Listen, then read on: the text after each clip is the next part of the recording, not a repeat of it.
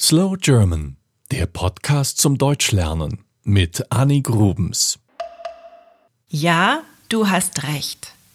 Der Titel dieser Podcast-Episode ist nicht Deutsch, sondern Englisch. Aber wir hier in Deutschland benutzen nun mal gerne englische Wörter. Und für Mental Load gibt es im Deutschen nur komische Übersetzungen, zum Beispiel Kümmerarbeit oder psychische Belastung. Was das ist, erkläre ich dir heute. Ich bin sicher, auch du bist von Mental Load betroffen.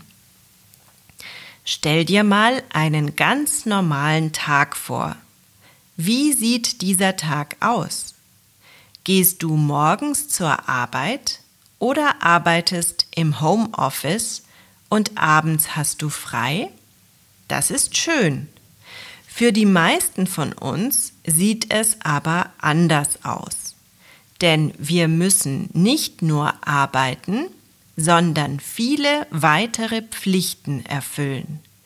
Wir müssen Wäsche waschen, den Rasen mähen, einen Kindergeburtstag organisieren, das Auto in die Werkstatt bringen, einkaufen gehen, kochen, Kinder in die Schule oder in den Kindergarten bringen und abholen, Rechnungen bezahlen und so weiter und so fort. Das sind alles Kleinigkeiten.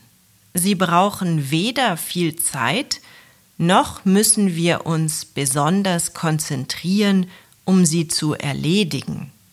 Aber dennoch verursachen diese vielen kleinen Dinge Stress. Es ist eine unsichtbare Verantwortung, die wir tragen. Es geht um Verantwortung, um Organisation, um Koordination. All diese Dinge sind unbezahlte Arbeit. Dazu gehört auch die Pflege von Angehörigen, also zum Beispiel von den kranken Großeltern. Ich finde, es fühlt sich manchmal so an, als wären all diese Aufgaben kleine Bälle, die wir in der Luft halten müssen. Passen wir einmal nicht auf, fällt ein Ball auf den Boden. Unsere To-Do-Liste im Kopf wird immer länger und länger, je mehr Aufgaben wir haben. Mit Kindern ist diese Liste meist länger als ohne Kinder.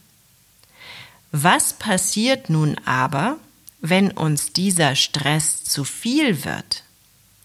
Im schlimmsten Fall landen wir dann im Burnout, also in einem Zustand, der uns wirklich krank macht. Die französische Comiczeichnerin Emma hat dazu eine Graphic Novel gezeichnet, die sehr bekannt geworden ist. Und du ahnst es schon, es leiden mehr Frauen als Männer unter dieser unendlichen To-Do-Liste im Kopf. Das soll sich aber ändern. Deswegen gibt es den Equal Care Day, der entweder am 29. Februar oder am 1. März stattfindet. Dieser Tag soll daran erinnern, wie ungleich die Last auf Männer und Frauen verteilt ist. Eine Oxfam-Studie hat ergeben, dass Frauen täglich mehr als 12 Milliarden Stunden unbezahlte Sorgearbeit übernehmen. Früher war das etwas anders. In vielen Familien in Deutschland gab es eine klare Rollenverteilung. Der Mann ging in die Arbeit und brachte Geld nach Hause. Die Frau kümmerte sich um Haushalt und Kinder. Heute ist das anders. Sehr oft arbeiten beide Elternteile und das nicht nur, weil sie müssen, sondern weil viele Frauen das auch wollen. Sie möchten sich weiterentwickeln in ihrem erlernten Beruf, wollen unabhängig sein von ihrem Mann.